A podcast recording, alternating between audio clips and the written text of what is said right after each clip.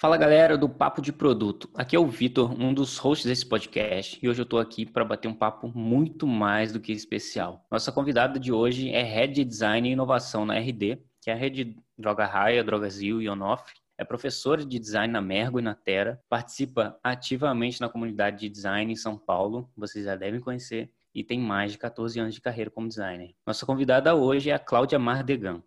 Seja muito bem-vindo ao nosso Papo de Produto, Cláudia. Uma honra te receber por aqui. A honra é toda minha. Sempre bom estar aqui compartilhando, ouvindo e sou fã também do, do podcast. Este podcast é patrocinado por Cursos PM3, o curso referência em produto no Brasil. Aprenda com 17 instrutores de empresas como Nubank, Booking.com, OLX, Creditas e muitas outras em mais de 40 horas de conteúdo totalmente online.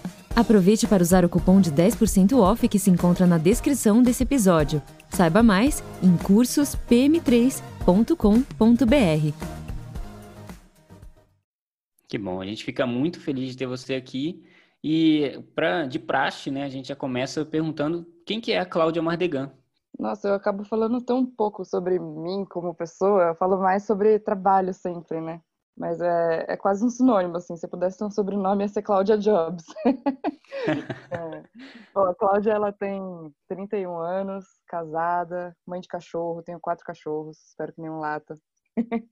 é, eu sou bem workaholic, é, eu não, não tenho muitos hobbies, assim, acho que meu hobby acaba sendo trabalhar mesmo. Tudo que eu tento transformar em hobby vira trabalho, então teve uma época que eu decidi, sei lá, fazer cupcake, e na hora que eu fui ver, eu já estava quase abrindo uma empresa de cupcake para vender.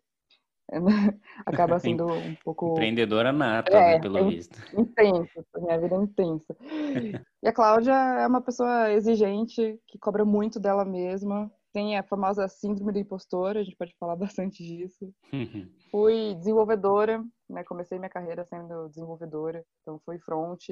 É, nessa época já comecei aí até o, o pezinho como professora, ensinei alguns amigos que hoje em dia são coordenadores, gerentes de desenvolvimento, então é bem legal. Depois sofri um puta bullying por ser mulher, desenvolvedora na época, hoje em dia espero que esteja melhor. É, me especializei em Objective-C, então vi mobile nascendo no Brasil. Em paralelo, estava me formando já em design digital, é, começando a dar aula também. Trabalhei em várias empresas, tipo, meu, muitas empresas, porque vamos combinar que o que mais tem é empresa ruim, né? empresa que, meu, não quer passar a perna no outro, que não tem noção do que está fazendo, que não, não sabe o que, que é produto, não sabe o que, que é cliente. Enfim, eu já passei por de tudo que você imaginar. Então, assim, comecei com consultoria, com agência, é, grandes corporações, pequenas corporações, startup, empresa de família, tudo que você imaginar, já passei. É difícil a gente achar uma empresa que a gente deu o match para valer, né? Sim. Teve algumas na vida que eu, que eu gostei muito de trabalhar, mas teve muitas que foi um puta aprendizado, porque eu sempre falo que o mais difícil, assim, é você passar pelos desafios. Talvez, não sei nem se eram as empresas que eram ruins, ou eu que ainda não tinha maturidade suficiente também, né? A quilometragem, ela vai trazendo pra gente mais delícia, mais aprendizados, mas o que eu sempre falo, assim, é que o, a parte mais difícil de tudo que eu já passei nas empresas foi o que me trouxe até aqui, assim, né? Foi o que me fortaleceu. Então, viver em ambientes corporativos complexos faz com que hoje eu tire isso, sim, pé nas costas, sabe? Ficou fácil. Uhum. Então, você sempre está preparado para o próximo passo. Assim, se você já vê uma ação acontecendo, você fala, putz, vai tentar acontecer isso, isso e isso. Aí você fala, ah, se eu já sei que vai acontecer isso, deixa eu me preparar então.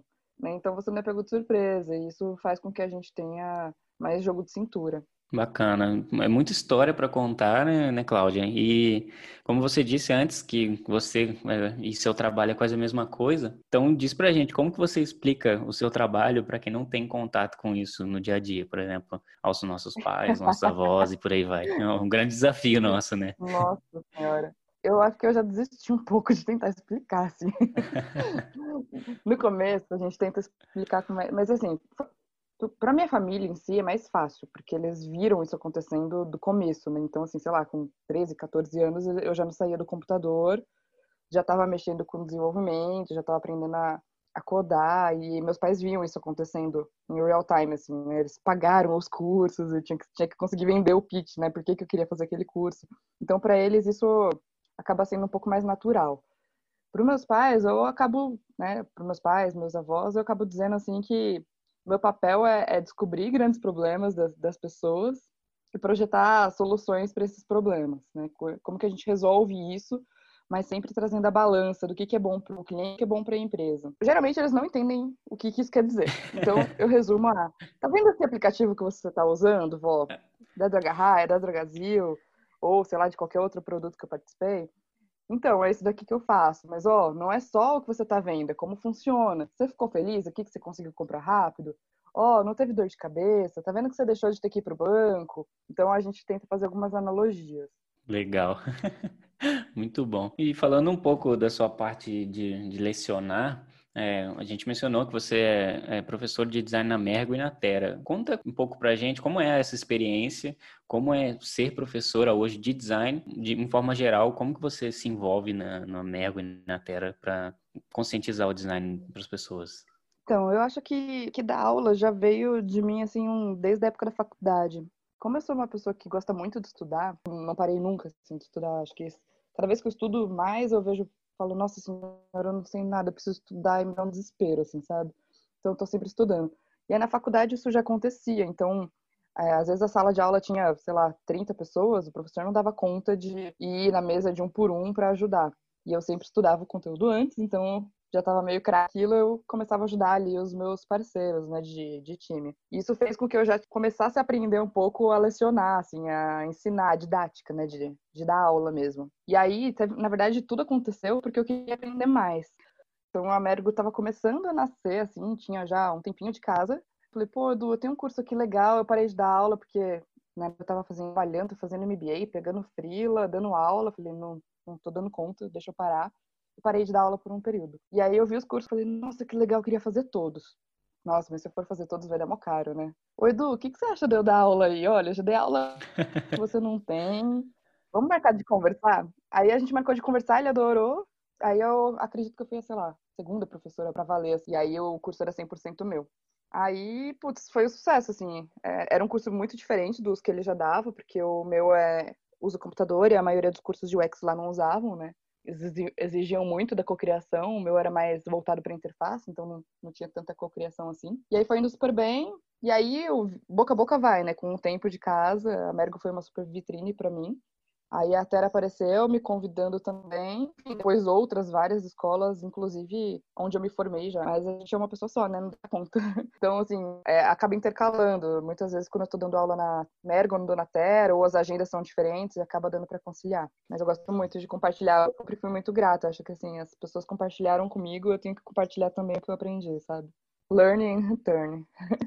Legal. E juntando nisso, você é, é, ativa demais na comunidade de design. E ainda mais em São Paulo, quem é de São Paulo sabe o quanto você é ativa e o quanto você sempre está nos eventos, em todos que possa imaginar você tá lá. Mas uma coisa é, como que você consegue ser tão ativa assim, fazendo isso tudo de coisa, você ainda está em todos os eventos e, meu Deus, a Cláudia está aqui também. A Cláudia não dorme. O que, que você faz Bom, de meia-noite às é, seis, né? Infelizmente não tem tantas mulheres assim, mas tem mais do que a gente imagina. A diferença é que talvez elas não tenham tanta voz quanto eu consegui ter, né? E aí eu consegui ter por uma série de fatores, assim. Um, porque foi uma estratégia chegar onde eu cheguei aqui, tipo, pá, foi sorte, entendeu? Tem todo Sim. um trabalho por trás que as pessoas não enxergam. E foi estratégico, tipo, eu queria para minha carreira é, que as pessoas me enxergassem como uma referência. Isso eu decidi lá atrás, na minha época da faculdade.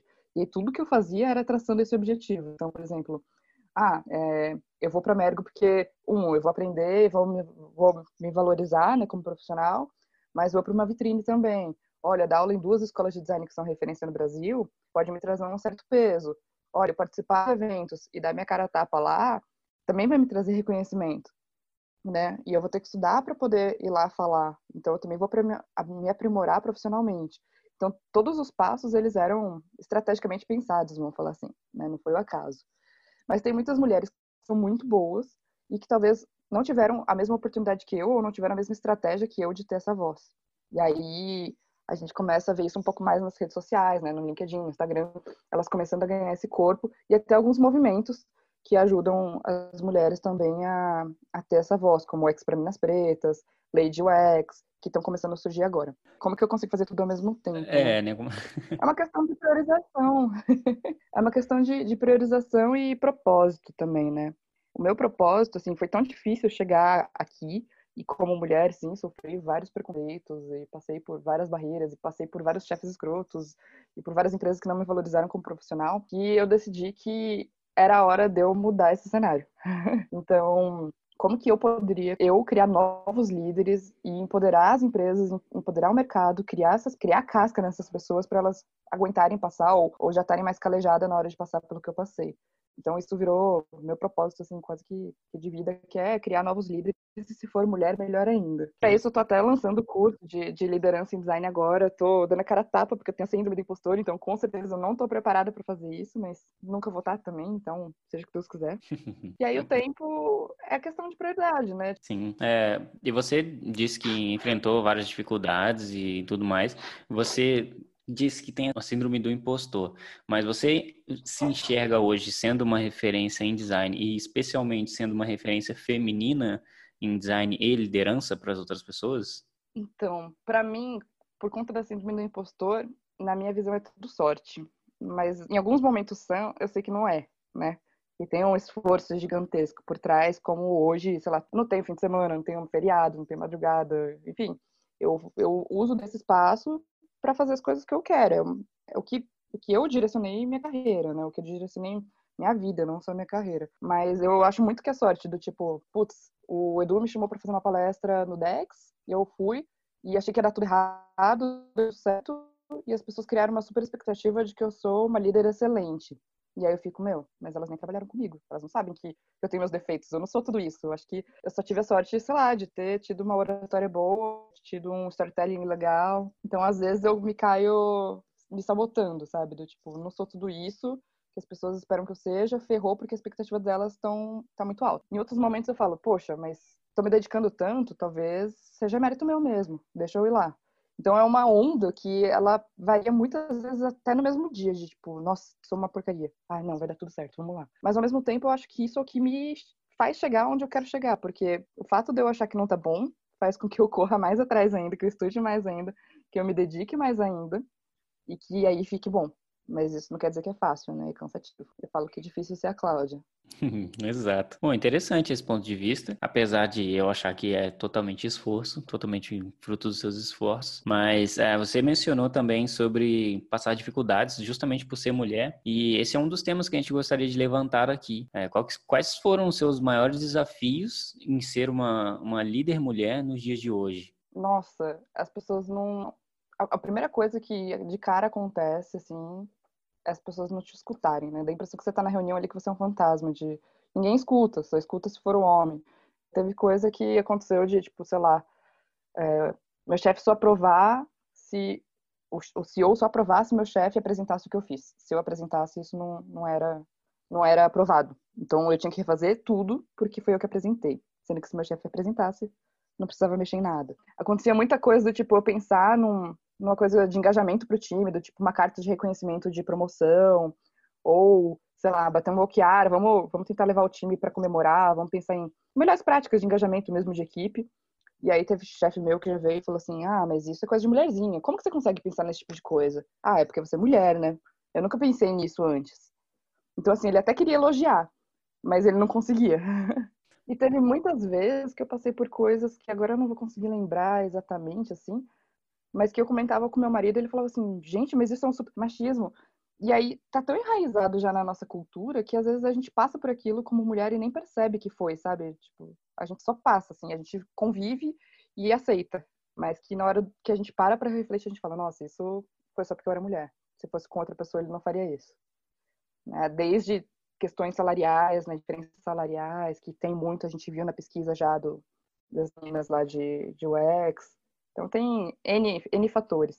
E até porque o nosso mercado ele também não está acostumado ainda com, um, liderança em design e liderança de mulheres, né? Vamos combinar que é tudo muito novo. Até então, a maioria dos líderes de, das equipes de design não eram designers, né? Eles vinham de equipes de produto, de equipes de desenvolvimento, então era CTO e tudo mais. Que está acostumado a lidar só com homem, então já é um cenário mais complexo. é novo. E mulher no design também tem menos. Então, eu, tipo, é o propósito meu, eu tento contratar mais mulheres no time, mas nem sempre a gente encontra, né? Nem sempre a gente acha os perfis certos. E aí é mais difícil mesmo conseguir ter mulher na liderança. Então, a gente sofre de vários cenários, né? Sofre para conseguir entrar na área, sofre por a, a área ser nova, pela liderança estar tá acostumada a lidar só com homem. Então, tem vários aspectos aí que acabam impactando.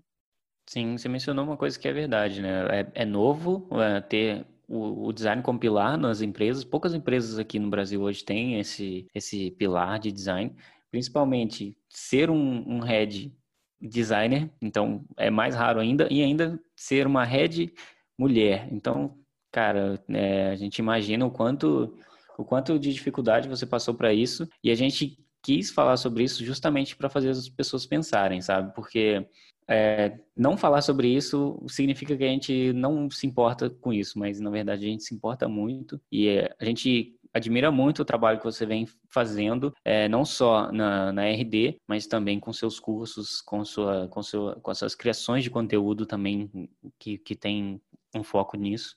Então, já é assim, é digno de, de parabéns para você pra, por todo esse, por toda essa força que você tem dado, não só para pessoas que se espelham em você, quanto pessoas que querem atingir coisas que você atingiu e chegar onde você chegou, sabe?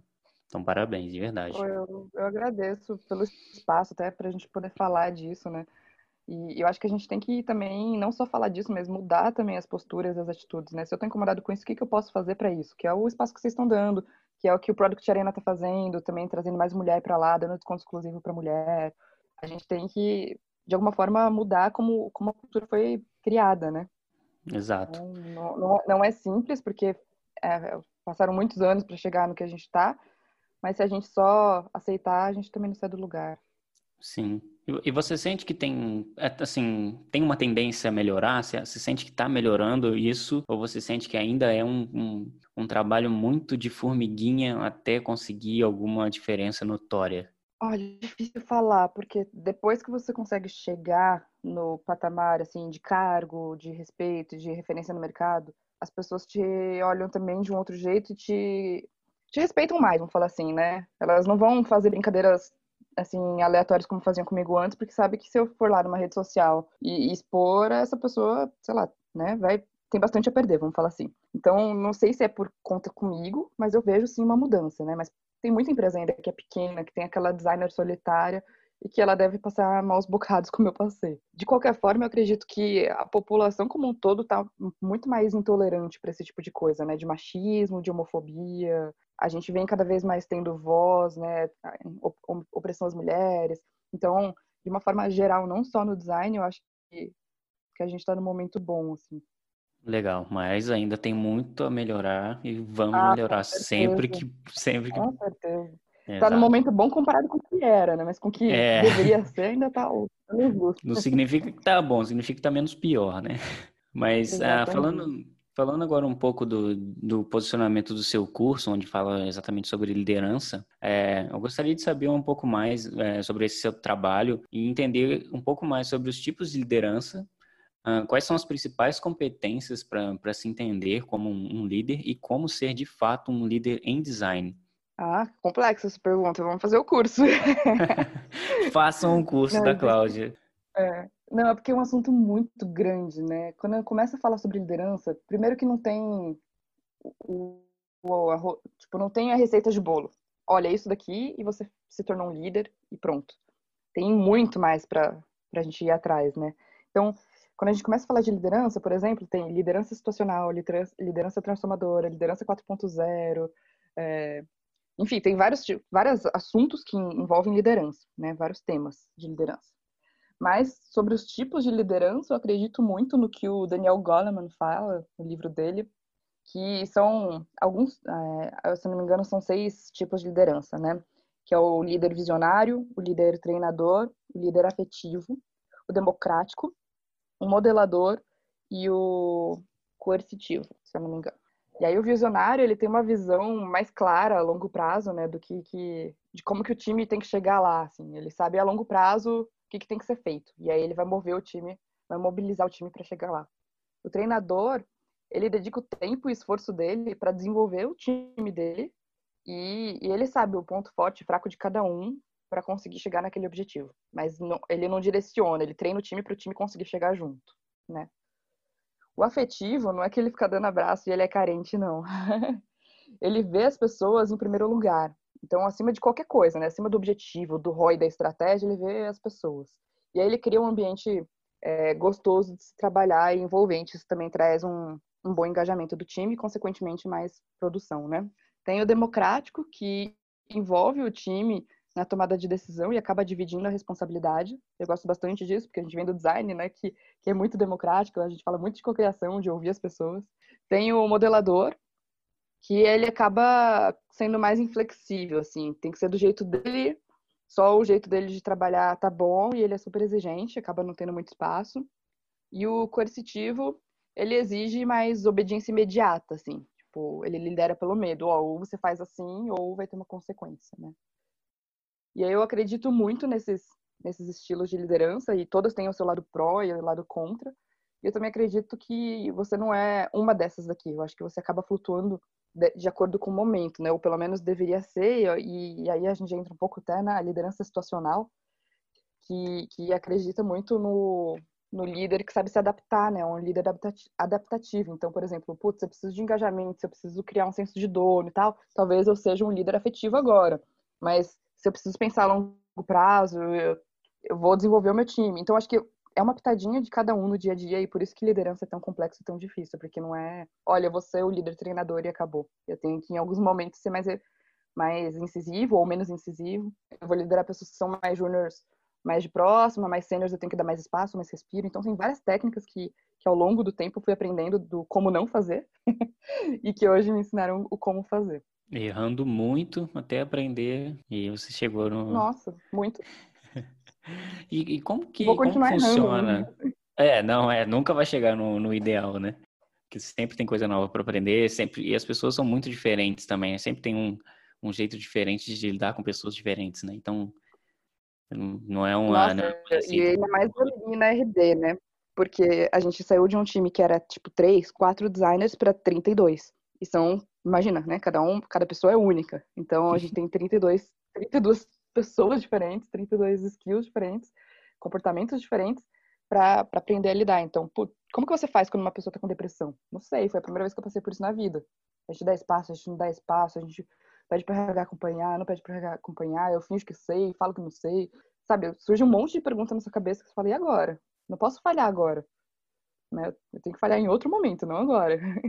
É, são assuntos bem delicados, né? E particular de cada um, que não necessariamente você tem uma, uma voz ativa naquilo, mas quando se trata de da pessoa, ela tem aquele trabalho, ela está num momento difícil, você sendo uma pessoa que lidera essa pessoa dentro do trabalho dela, você precisa agir de alguma maneira, né? E a empresa também tem que auxiliar de alguma forma. Então, são, e mais são que muito... é, é, mostrou o aprendizado aí foi como que a gente tem que estar próximo, né, do nosso time. Porque imagina se a pessoa está com baixo desempenho por conta disso, eu não sei e eu desligo. O que, que eu posso causar?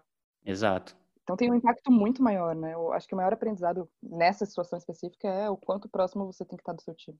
Exato. E até, até me fez lembrar uma coisa, você falou de desligamento. É, certa vez eu estava vendo um vídeo do Simon Sinek, que eu acompanho bastante, e ele contou que ele, é, ele fala que ele nunca, ele tenta nunca demitir ou desligar alguém. Ele fala que se aquela pessoa está com mau rendimento, é, parcela da, da, responsabilidade também é do liderado, porque o liderado colocou, também é do líder, né? Então, assim, é do liderado e do líder. Então, ele colocou essa pessoa lá dentro, mas se ela não está se desenvolvendo bem, é também responsabilidade do líder de mostrar o caminho para as pessoas se desenvolver e crescer lá dentro.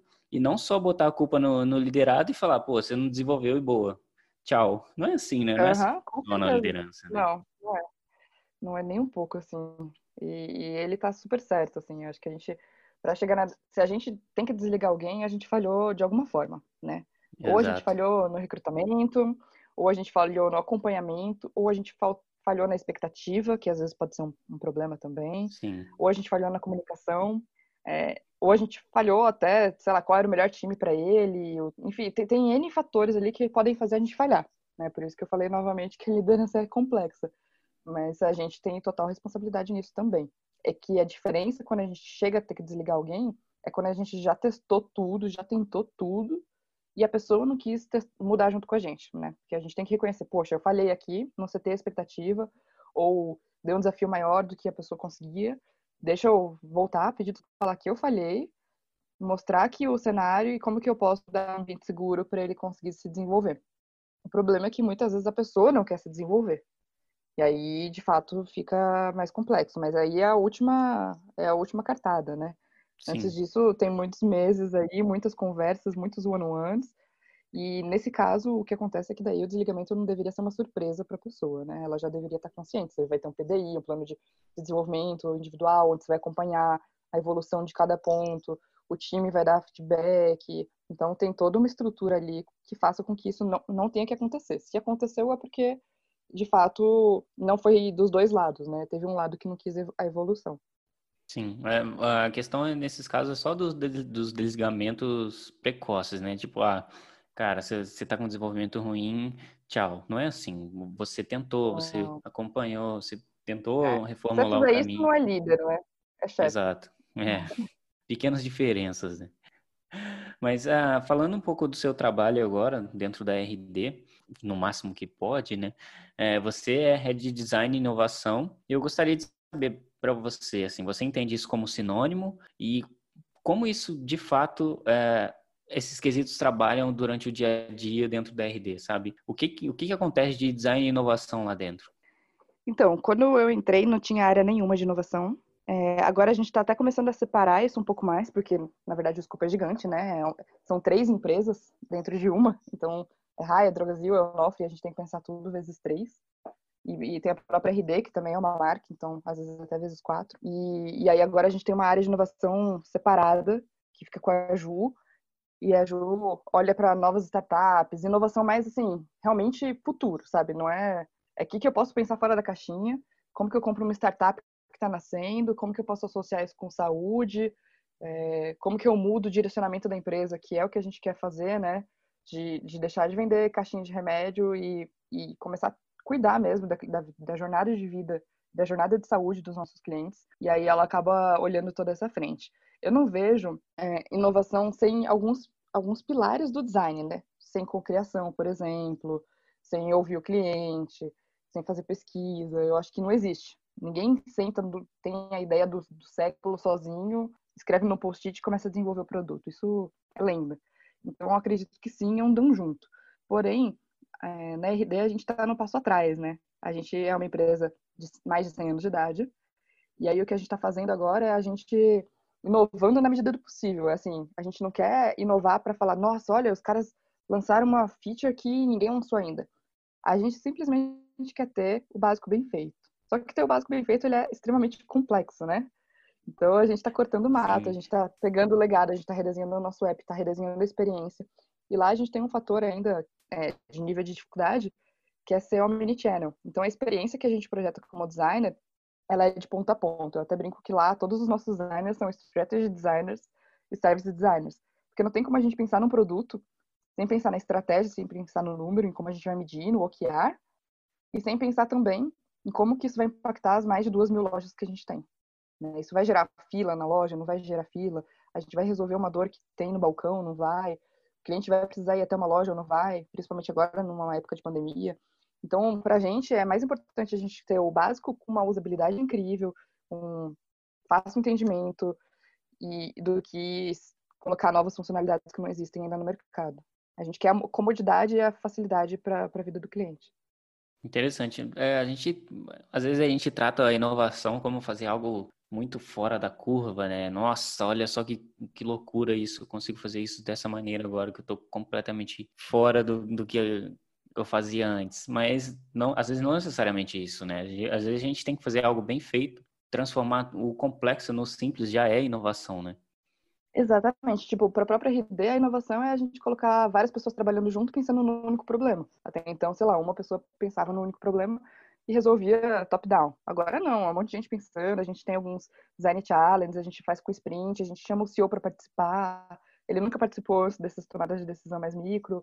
Então, para eles, isso é super inovação. O importante para a gente não é se é inovação ou não, é o que a gente entrega né, no final. Sim, bacana. E você falou que é, para ter inovação precisa ter vários fatores, e um dos que eu acredito que para existir inovação é diversidade, né? Para mim, quanto mais diverso for, mais, é, mais perspectivas diferentes você encontra. E isso muito se dá pelo, pelo tamanho do seu time e pela diversidade das pessoas que tem no seu time. E você, uhum. você conseguiu montar vários times durante a sua carreira. E uma coisa que eu queria saber de verdade é como que você consegue montar um time de alta performance e como você encontra os profissionais ideais para aquele time, sabe? Quais, quais, são os requisitos que você mais avalia? O que, que você olha para dentro de uma pessoa antes de, de falar, não, é essa pessoa aqui que eu quero? Nossa, mas tem várias perguntas aí no meio. Complexo. Bom, primeiro, primeiro sobre a diversidade. Eu acho que é sempre uma bandeira que a gente, como designer, vem puxando, né? É até engraçado, porque no começo das entrevistas, com, junto com o RH, o pessoal do RH achava que a gente era um bichinho estranho, né? Eles falavam assim, mas Cláudia, por que, que todos os designers que a gente entrevista fala de diversidade, quer saber se tem mulher na empresa, se tem negro, se tem LGBT, o que que, que que tá acontecendo? E eles não entendiam que, que tipo, para eles era um, ele imagina, eles estavam acostumados a contratar farmacêutico, né? E Sim, aí tem todo uma, uma, um aculturamento, né? Era, é, era, era, assim, muito engraçado a reação deles quando um candidato perguntava disso. E aí a gente sempre, né, eu sempre vim puxando essa bandeira nas empresas que eu passei. Então, assim, eu não tenho uma cota de, olha, cinco pessoas tem que ser homens, cinco tem que ser mulheres. Mas é claro que se for mulher é melhor e que eu vou priorizar os perfis que são mulheres. Então, se eu tenho um homem e uma mulher e os dois têm as mesmas qualidades técnicas, e no meu time eu já tenho um monte de homem, eu vou priorizar a mulher, né? Isso para mim é, é, óbvio, mas eu não vou contratar por cota. Isso até porque no final também vou ser cobrada por performance e tudo mais. Se, quando o time já está maior, você começa a ter mais possibilidades de ter cargos mais júniores. Então você não, não tem mais tanta cobrança, assim, tipo, a cobrança continua existindo, obviamente, mas você tem um pouco mais de margem de flexibilização. E aí a gente começa a olhar para perfis mais júniores e a maioria das mulheres ainda, infelizmente, tem um perfil mais iniciante na, na carreira, tá? Pelo menos é o que eu tenho notado de acordo com as entrevistas. E, e aí o que define o time depende do meu objetivo, né? Se eu tenho um objetivo que é sei lá, fazer muita pesquisa, dar profundidade, vir para a parte estratégica, eu vou ter uma, algumas skills. Você tem algum outro time que tem um olhar mais visual, eu tenho que renovar a marca, é, melhorar a experiência, a usabilidade, eu vou ter que ir para um, outras skills. Então, tudo depende do, do objetivo de cada squad, né, de cada produto que a gente tem. Mas, de, de, forma geral, um time de alta performance, primeiro a gente precisa definir o que, que é alta performance, né? Alta performance, para mim, pode ser diferente do que é para você. É o que é alta performance? Qual que vai é ser é o indicador de performance, né? Exatamente. É, é, entregar mais tela, entregar, entregar mais feature, é, sei lá, fazer número de cocriação, é falar com o cliente o que, que é alta performance em si. A gente trabalha lá de uma forma que o design ele não é separado do produto. Eles não são product designers, né? Eles são especialistas, então tem UX, tem UI, tem research, tem tudo por especialidade, design de serviço e tudo mais. Só que eles estão dentro do contexto do produto. Então não adianta o meu designer entregar 900 telas se a, a gente não tiver um planejamento que o desenvolvedor consegue pôr isso em produção. Se a gente não consegue medir, é, se, se ele entregou tela que não tem a ver com o planejamento estratégico daquele trimestre. Então a gente trabalha muito junto. A gente não olha ROI de UX, a gente olha ROI de produto e o UX está ali dentro ajudando a movimentar o ponteiro. Essa é a nossa forma, né? E aí, depois que a gente define, né, o Google fez uma pesquisa bem legal com mais de 300 empresas aí para definir o que era alta performance e eles conseguiram chegar em cinco grandes atributos, que seria segurança psicológica para o time poder falhar e dizer o que está errado, porque se as pessoas não têm segurança, elas vão se omitir nas discussões e aí a gente não gera conflito e o conflito faz com que a gente não saia do lugar. Não vai ah, arriscar, ah, não vai ter inovação, não vai. Exatamente. Putz, tá tudo ruim, eu vou, eu vou, guardar para mim e vamos continuar ruim. Tipo, ninguém vai falar uhum. que tá ruim. A confiança, que entra um pouco já nisso, né? Se eu confio no meu time, se eu confio que eu vou entregar, é, tem tudo um lado mais próspero do que, olha, você fez uma pesquisa, mas eu não confio, então eu vou ignorar o que você fez e vou seguir a vida. Então, confiança é um, um pilar importante. A, a própria estrutura e clareza, o que, que isso quer dizer, né? A questão de processos claros e alinhar as expectativas. Olha, a gente tem esse processo porque a gente quer chegar aqui, dura X meses, a gente vai medir isso, você tá junto com a gente? Do que também você. É, tem, sabe aquela história do autonomia, mas você faz o que você quiser, eu não vou te dar direcionamento nenhum, você fica largado? Também não é, não é por esse caminho. Então, autonomia em excesso tem seus, seus lados negativos também. É, a questão de ter um significado, então um senso de dono, um propósito maior, não só uma entrega por uma entrega. E aí a gente usa muito do, da pesquisa de campo para chegar nisso daqui. É, a gente leva desenvolvedor junto. Cara, teve um desenvolvedor que voltou de uma pesquisa assim, chorando, falando: Nossa, eu nunca mais vou codar por codar. Minha linha nunca mais ser só uma linha de código. Agora eu sei para quem que eu estou projetando. E a gente tinha acabado de sair da casa de uma pessoa que tinha câncer, estado avançado, e que não podia ficar indo na farmácia toda hora. E ele era da área de e-commerce, então tinha tudo a ver, né? E por fim, a questão do impacto. Qual é o impacto que, que vai ter o, o trabalho que você está desenvolvendo, né? É, vai para o ar quando? Vai ser medido? É, como que você vai medir? Como que você vai medir o sucesso disso? Quantas pessoas vão acessar?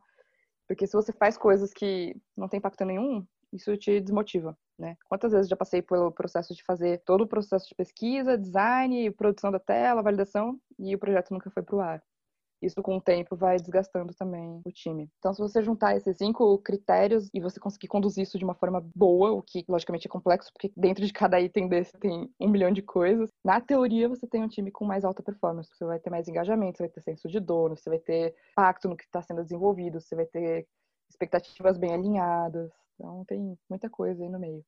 Legal, muito interessante isso. Eu não conhecia esses, esses requisitos, né, por assim dizer. E no momento da, da contratação, você, quais são as principais características que você olha? Ah, que difícil. Eu olho tanta coisa, mas eu olho muito mais do lado comportamental. Claro que o técnico conta, mas o lado técnico a gente pode ensinar, né? Então tem que ter um mínimo ali do lado técnico do que eu espero.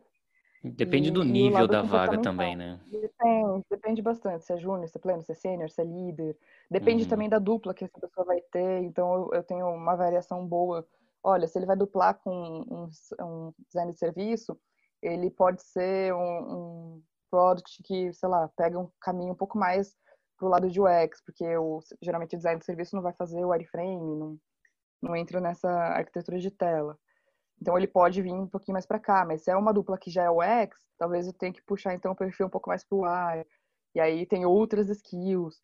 De, de, forma geral, eu tento procurar pessoas que tentam ficar pelo menos um ano na empresa, que ou seja, não vão me deixar na mão, né? Eu sei que não vão sair tão rápido ou por qualquer outra proposta, que saiba se comunicar bem, com clareza, que queira aprender.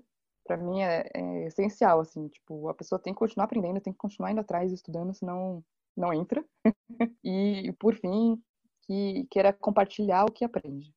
Porque eu trago várias pessoas boas para o time, eu acho que isso que é o segredo do meu time hoje. Eu trouxe muita gente que é boa, só que muita gente que é boa e que compartilha o que sabe. E cada vez que ele compartilha o que sabe, o meu time se torna melhor ainda, né? Porque ele é especialista no assunto e as pessoas vão também se aperfeiçoando naquele assunto. Então, cada um compartilhando assuntos diferentes faz com que a nossa barra cresça. Então, a pessoa ter vontade de aprender e vontade de compartilhar, né? É o essencial.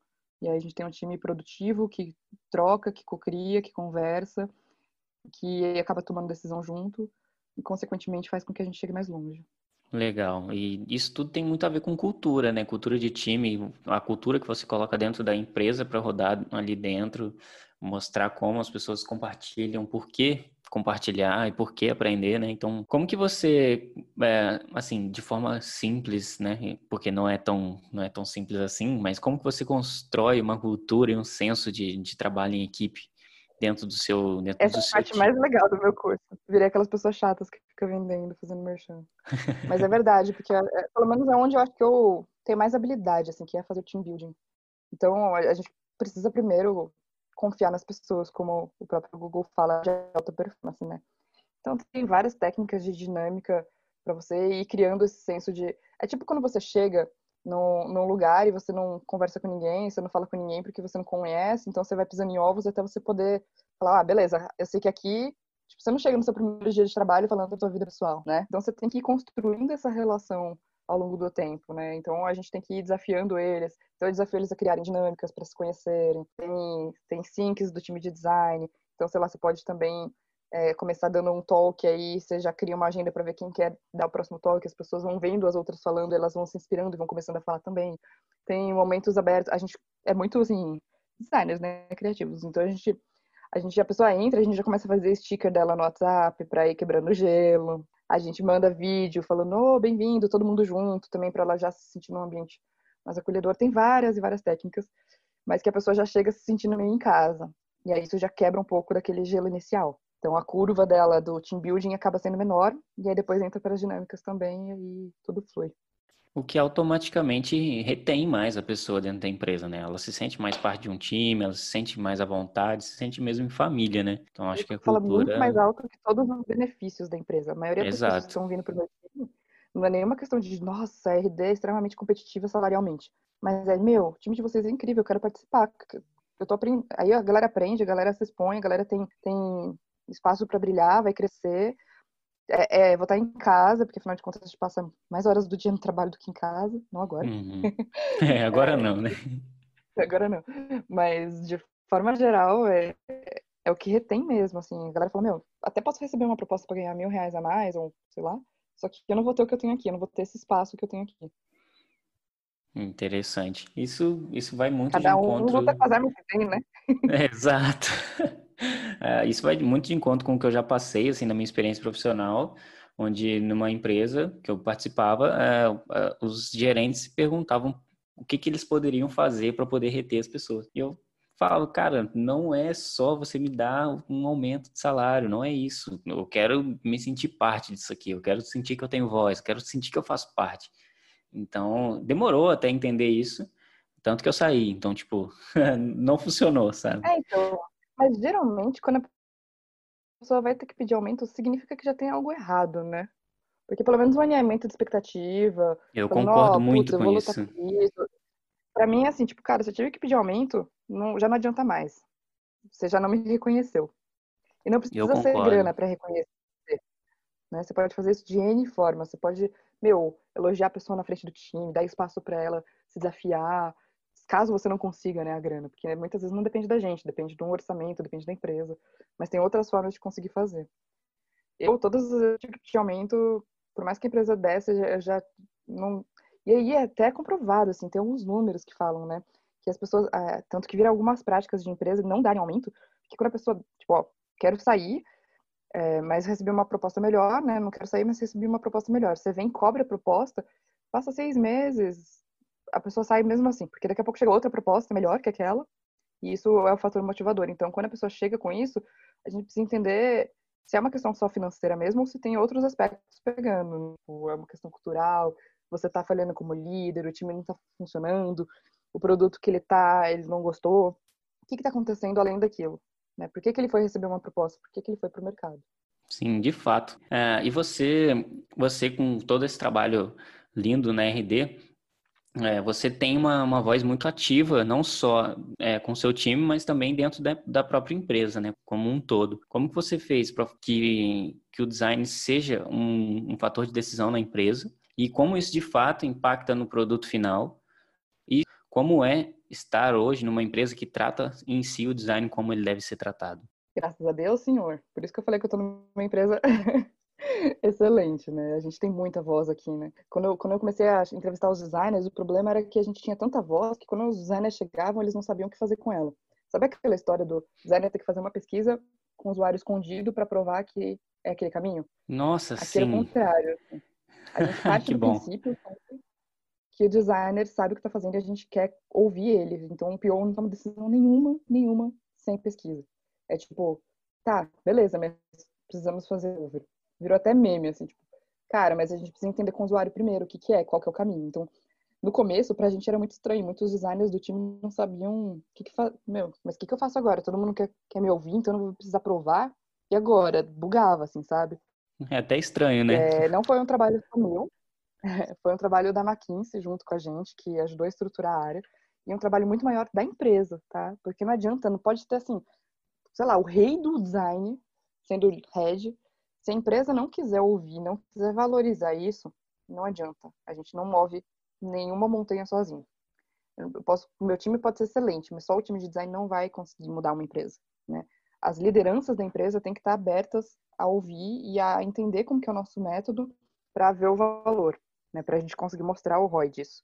Então, a, a liderança da RD sempre teve muito aberta a, a, querer fazer a transformação digital e a McKinsey lá parece que a transformação digital não existia sem o olhar do, do usuário.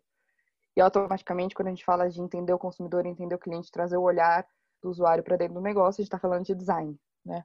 E aí isso se tornou uma, um pilar principal e fundamental, tanto que hoje acho que dentro do, do time do, do RD Agile, que a gente chama, que é o núcleo de negócios digitais, né, da RD, acho que design é um dos maiores times, tirando o time de desenvolvimento. É, tanto o peso e o valor que isso tem trazido. E aí é bizarro, porque quando eu entrei, é, a gente começou a mexer assim, que wins, né? Vamos mostrar para que veio, vamos, vamos mostrar valor. E uma das primeiras coisas que a gente fez foi trocar a cor dos botões do site e o tamanho por conta de acessibilidade.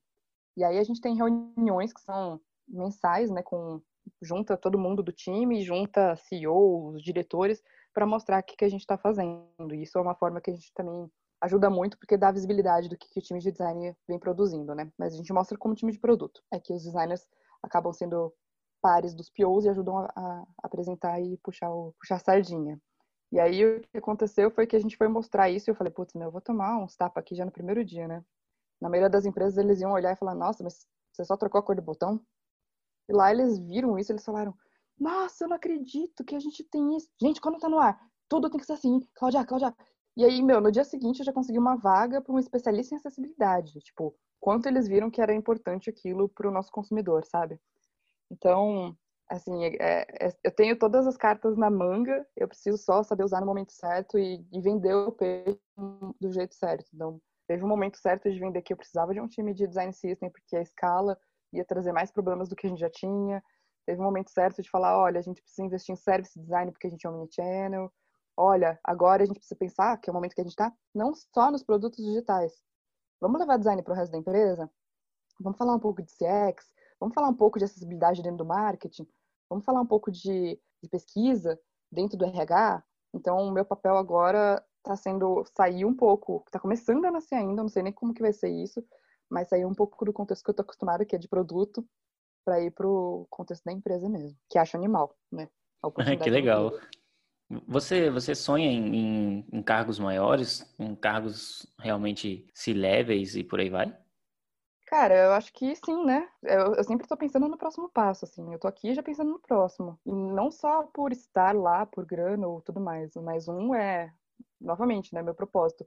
Empoderamento, é, visibilidade, é, amadurecimento da disciplina, é, valorização dos profissionais, é mostrar para outras empresas retorno que isso traz, como que a gente ficou mais competitivo. Tem, tem tudo isso. Eu acho que a gente não tem essa cadeira hoje ainda, né, na maioria das empresas. Então, a maioria das empresas, o cargo de design vai até gerente, poucas vão até diretor. Né? E poucas vão de diretor para cima. Tipo, você conhece algum VP que, que é VP de design dentro de uma empresa grande? Né? Eu é, é bem difícil. isso dentro das, lá do Vale do Silício, assim, tipo Facebook, Google. Aqui Sim. no Brasil eu não conheço nenhum. Então, acho que como a nossa disciplina ela vem amadurecendo, é, em algum momento isso vai acontecer com o mercado, espero eu, e a gente conseguir evoluir. Bacana. Uh, deu para aprender bastante, Cláudia. Uh, foi um papo muito interessante. E a gente vai chegando no finalzinho. E esse é o espaço que a gente dá para poder entender um pouco mais quem que você acompanha, por onde você anda, pela internet e por aí vai. E gostaria que você indicasse para a gente é, alguns livros ou alguns cursos ou algumas pessoas que você acompanha e que você gostaria que as pessoas acompanhassem também, blogs e por aí vai. Pessoas que querem entender mais sobre produto, sobre UX, sobre liderança e espaço aberto para o curso de liderança agora, que você pode falar à vontade.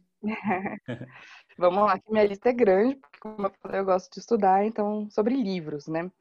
Eu gosto do Design You Life, do Management Human, The Making of Manager, que é da ex-VP de design do Facebook. Design Sprint, bem legal para a gente facilitar a dinâmica também. Pipeline da liderança. Os cinco desafios de equipe. É, inteligência emocional. Enfim, tem uma lista gigante sobre cursos, né? O próprio Bootcamp de UX da Mergo, o Bootcamp de produto da Terra, É, inteligência emocional da Conquer, que é bem legal, fiz há pouco tempo. Eles liberaram free na pandemia, depois voltou a ser pago. É, negociação, técnicas de negociação do Dale Cargan. De, eu nunca sei falar o nome dele direito. Carnegie. Enfim, é isso daí, você entendeu? Sim. É, o curso de Management 3.0, acho super legal. E algum curso de facilitação também vai te ajudar bastante. Pessoas têm o Stephen Gates, que tem um podcast bem legal, inclusive eu falo já já. Tem o John Maeda, tem a Julie Zoe, que é essa VP do Facebook que eu falei. No Brasil tem o Eric Fileno, Érico Fileno, o Anderson Gomes, o Diogo Capello, o Gustavo Oliveira. Ah, tem também um que eu sigo que é o Dave Maluf e o Luke, não vou lembrar o nome dele, Luke Rogos, que ele é Product Director do Google. Ele coloca muita coisa legal lá também de métrica, de número, de acompanhamento de produto. De podcast, eu gosto de escutar o Expatria, o Crazy One, que é Stephen Gates, que eu falei, que tem um assunto mais voltado para liderança. Tem o Design Better, que é bem bom. Design Matter, é, o Movimento X e o Like a Boss. E aí de blog, eu não sou muito fã a um material específico, assim. Geralmente eu estudo pelo assunto, então coloco o assunto lá no Google, no Medium e vou, vou me aprofundando, né? Mas eu gosto muito do material do time de design do InVision, é, leio bastante coisa do Coletivo X, Design Better, o HubSpot de produto, tem muita coisa legal também, e o Prototype PR, além de alguns TED Talks no YouTube. Falei que a lista era grande. Sim, espero que tenham anotado, porque só aí vai horas e horas e horas de, de conteúdo. Vai Muitas. muita dor de cabeça nesse conteúdo aí. Pode, podem ficar à vontade, quem está ouvindo. E aí, sobre o curso de liderança, assim, eu estou começando ele, né? A primeira turma agora. É um curso, acho que de 15 horas, se não me engano. Posso estar errado. Mas a ideia inicial é, tipo, não ter uma liderança acidental, né? Você, pum, de repente, não, acabou virando líder e não sabe o que fazer. Então, como que a gente se prepara para essa posição? Como que a gente entende as skills de liderança? Como que a gente entende os cenários que a gente vai estar? Tá? como que a gente entrevista, como que a gente contrata, como que a gente desliga, infelizmente às vezes, como que a gente faz o team building, como que a gente acompanha a métrica e tudo mais. Então a ideia é dar uma pincelada pelo menos em, em cada um desses assuntos para ninguém ser pego de surpresa e conseguindo se preparar aí para futuras vagas. Ou, né, quem já começou, conseguir fazer isso com mais excelência. Quem quiser Legal. pode procurar no Instagram, no meu Instagram tem o link no meu, na minha bio. Sigam a Cláudia no LinkedIn também, que ela vem postando bastante coisa lá, bastante coisa legal. E agora, Cláudia, um, um espaço aberto para você falar para quem para quem está trabalhando, para quem quer trabalhar com produto ou com design. Você pode falar também para mulheres que querem entrar nesse, nesse ramo ou para as que estão como fazer para melhorar. É um espaço assim totalmente livre você pode falar o que você quiser para encerrar o nosso, o nosso episódio com a chave de ouro. Então, espaço total seu. Nossa, eu queria muito ter uma frase de efeito. Mas eu não tenho. Essa é a pergunta mais difícil, porque não tem um roteiro, nenhuma resposta que eu tenho que dar. Eu acho que o que eu. Eu venho entrevistando muitos designers, assim, muitos. Tipo, sei lá, entrevistei mais de 200 já. Eu, eu brinco que, para essas 30 vagas que eu tenho hoje, eu entrevistei mais ou menos uns 210 eu falo que não tem mais designer para eu entrevistar no Brasil, porque já acabou. Mas o que eu, tenho, eu tô sentindo é que tá, tá, muito cru o nosso mercado, né, gente? Não é só fazer um curso e achar que você tá pronto para uma vaga. É, você tem que ter um portfólio básico, assim, você não precisa ter 500 projetos, mas você precisa ter dois cases ali com, com mais profundidade, que você consiga justificar sua tomada de decisão. E para isso você não precisa estar trabalhando. Você pode fazer um projeto conceitual, você pode fazer um freela, você pode fazer. Já trabalhei muito de graça, assim, para conseguir ter portfólio. E eu sinto que os designers de hoje em dia, eles sabem muito usar jargão, assim, sabe? Eles acabam lendo muito no Medium e, e fica preso aquilo, mas quantos designers recentes, assim, que estão em formação, que são júniores, você conhece que lê um livro de design? Que, que leu a Bíblia mesmo, sabe? Tipo, Esse é um questionamento que eu faço bastante que foi ler, sei lá, o Inspired, que mostra a base do, do pilar do Product Designer. Todo mundo quer ser Product Designer, né? quer atacar de ponta a ponta, mas, pô, não sabe fazer nada direito. Vamos se aprofundar em um assunto primeiro, né? Depois que você ficar bom em um assunto, você tenta se abranger, ampliar seu cardápio. Então, acho que, pelo menos eu sempre fui assim, né? Primeiro aprendi muito Visual, para depois me aprofundar em UX, para depois entender, sei lá, de gestão de pessoas para poder ser uma líder. Eu não, não fui ser uma líder direto. Ou não fui ser uma product sem saber fazer o X ou sem saber fazer o Y. Escolhe um assunto, se dedica, se aprofunda, estuda, pega referência. É, sei lá, quantas vezes eu perguntei, meu, mas e aí, quem que, quem que é sua referência nisso? Ah, não tenho. Ou fala uma pessoa que eu nunca ouvi falar assim, vai procurar quem é o cara mais foda nisso que tem no mundo, assim, sabe? Sonha alto. Acho que isso serve para todo mundo, assim. Quanto mais alto você sonhar, meu, mais longe você pode chegar. Se você sonha baixo, você vai voar baixo. Né? Cada um é do tamanho do seu sonho. Ah, consegui minha frase de efeito. Muito bom. E aí eu não desisti, cara, porque vai ter um monte de gente falando que não vai dar certo, que você não passou, que tá ruim. Mas você tem que acreditar em você. Se você for dar ouvido para que todo mundo fala, com certeza tem um monte de gente que fala mal de mim, que tudo bem, sabe? Cada um com a sua opinião. Só que você tem que confiar no que você tá fazendo. Senão, quem que vai confiar, né? Isso é realmente algo que eu venho batido bastante na tecla, que são pessoas que, que leem o, Medium e pronto, agora aquilo é a verdade do mundo, e leu um artigo e, e vai usar aquilo como defesa, sabe? E a gente tem que tomar um pouco mais de cuidado nesses momentos, porque existem outras bases de, de conteúdo, não necessariamente quem escreveu no Medium leu alguma coisa para escrever aquilo ou viveu alguma coisa para escrever, então tem que tomar uhum. bastante cuidado com isso, né? Então, tomar bastante cuidado com a bandeira que você levanta, né? E leiam livros, pessoal, por favor. tem muita coisa escondida dentro dos livros, vão descobrir, porque não, isso muda completamente o argumento, cara. Quando você fala assim, ah, porque segundo o livro X, tal, tal, tal, e funcionou nessas empresas, aqui também vai funcionar. É assim que a gente começou a defender design lá junto com a McKinsey, né? Quando eles falavam assim, ah, mas e aí? Por que que eu vou aceitar, sei lá, você entrevistar seis pessoas para fazer persona? Isso daí não é nada, olha a amostra e tal, tal, tal. Quando a gente trazia embasamento, né?